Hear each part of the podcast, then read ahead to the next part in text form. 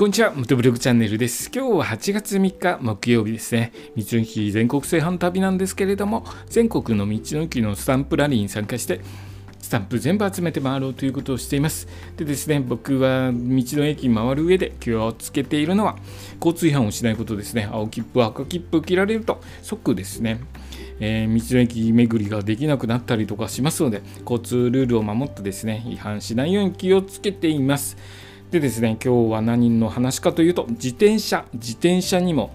えー、交通反則切符を切れるようにしようというふうにしているそうです。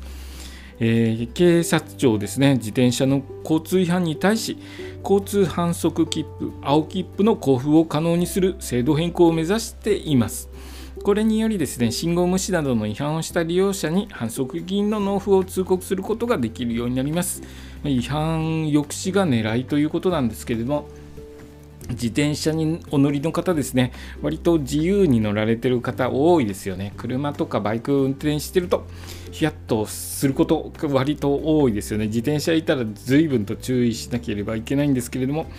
えー、そんな中ですね、まあ、自転車のそういう違反がすごく増えてきているそうです。えー健康志向の高まりや新型コロナウイルス化で密を避ける傾向が強まり移動手段としての自転車へのニーズが増し同時にですね違反の摘発件数も増えています。取り締まりの在り方が課題となっており検討会ではですね、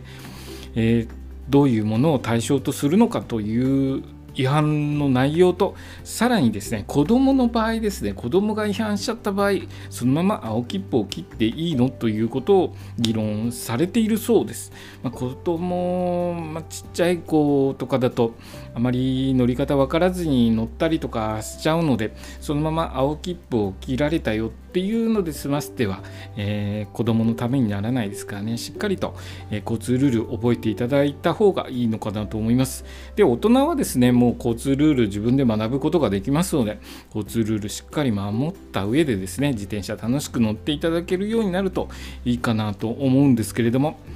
えーまあ、信号無視とかはですね危ないですからね、えー、自転車結局のところですねこういう青切符を切るようになりますよとかってなって、えー、自転車の方非常に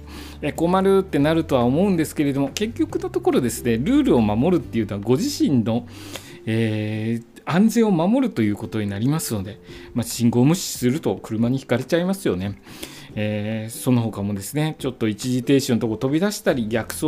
したりとか、えー、っと車のちょっと新逆走ですね。逆走してちょっとヒヤッとしちゃうとかっていうのは、えー、それが過ぎますと事故になって、えー、自転車と車またはバイクと自転車だと自転車の方が必ず怪我をしてしまいますのでルールを守ることでですね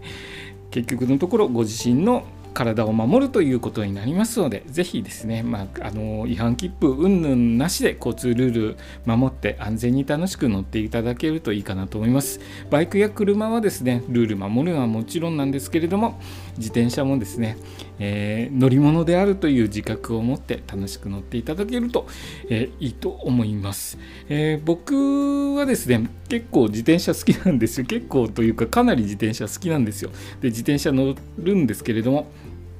最近はですねヘルメットかぶらなきゃいけないじゃないですか。で僕まだヘルメット用意してないので最近は自転車ちょっと乗れてないんですけれどもまたですねヘルメットを用意して楽しく自転車を乗って、まあ、交通違反の切符ですね 切られるようになるとちょっと交通自転車の方も交通違反の切符切られないように注意していきたいと思います。え今日はですね自転車にも青切符が切られるようになるかもしれませんという話でした。今日の放送もお聴きいただきありがとうございました。それではまた明日。